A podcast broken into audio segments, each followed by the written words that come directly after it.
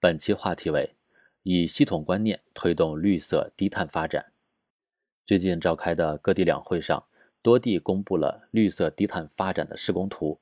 北京将推动减污降碳协同增效，稳步推进碳中和行动；上海将启动崇明碳中和岛、长兴低碳岛、横沙零碳岛建设，积极打造碳中和示范区。浙江提出实施全面节约战略，推进资源节约集约循环利用，倡导简约舒适、绿色低碳的生活方式。推动经济社会发展全面绿色转型，各地正在迈出坚实的步伐。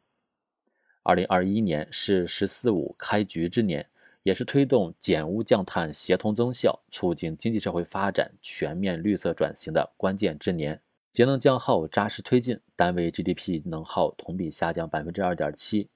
清洁能源消费快速发展，天然气、水和风光电等消费比重达到百分之二十五点三，同比提高一个百分点。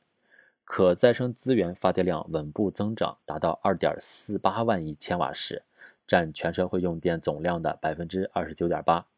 绿色产品产量快速增长，新能源汽车、太阳能电池产量分别同比增长百分之一百四十五点六和百分之四十二点一。这一年，我们坚定不移走生态优先、绿色低碳发展的道路，着力推动经济社会发展全面绿色的转型，取得了显著的成效。“十四五”是碳达峰的关键期、窗口期。面对新的形势和任务，进一步增强推动绿色低碳发展的本领，才能更好践行绿色发展理念。习近平总书记强调，实现双碳目标是一场广泛而深刻的变革。不是轻轻松松就能实现的。加快建立健全绿色低碳循环发展的经济体系，难在“体系”二字；推进经济社会发展全面绿色转型，难在“全面”二字。关键在于提高战略思维能力，把系统观念贯穿于双碳工作的全过程。比如，处理好发展和减排的关系，既要统筹能源保供稳价、能耗双控等。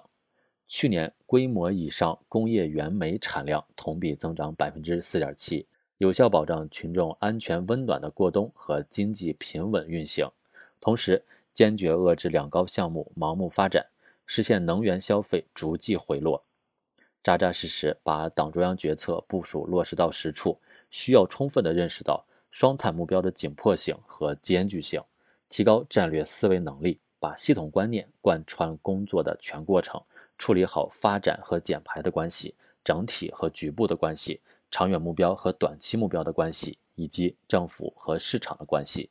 对各地来说，绿色低碳发展也是推动经济结构转型升级的机遇。比如，广东省政府工作报告显示，二零二一年，广东大力推进绿色制造、清洁生产，加快能源结构调整，新投产海上风电五百四十九万千瓦，光伏发电二百二十五万千瓦。抽水蓄能七十万千瓦，在北京为助力绿色冬奥提供具有低排放特点的天然气和氢能源，国家管网集团新建的四条线路去年年底全部完成投产供气。中国石油、中国石化等企业相继建成三十多个加氢站投入使用，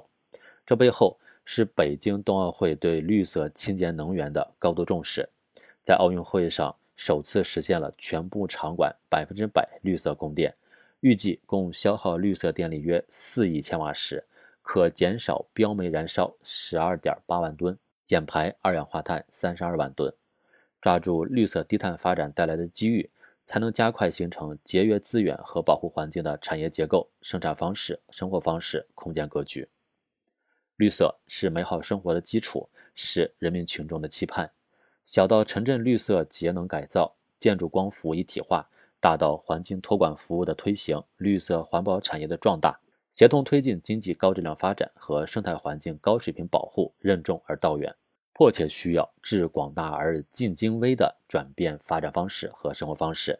大处着眼，小处着手，善于统筹协调，形成工作合力，以系统观念推动绿色低碳发展。我们一定能在新发展阶段实现全面绿色转型，推动我国经济持续健康的发展。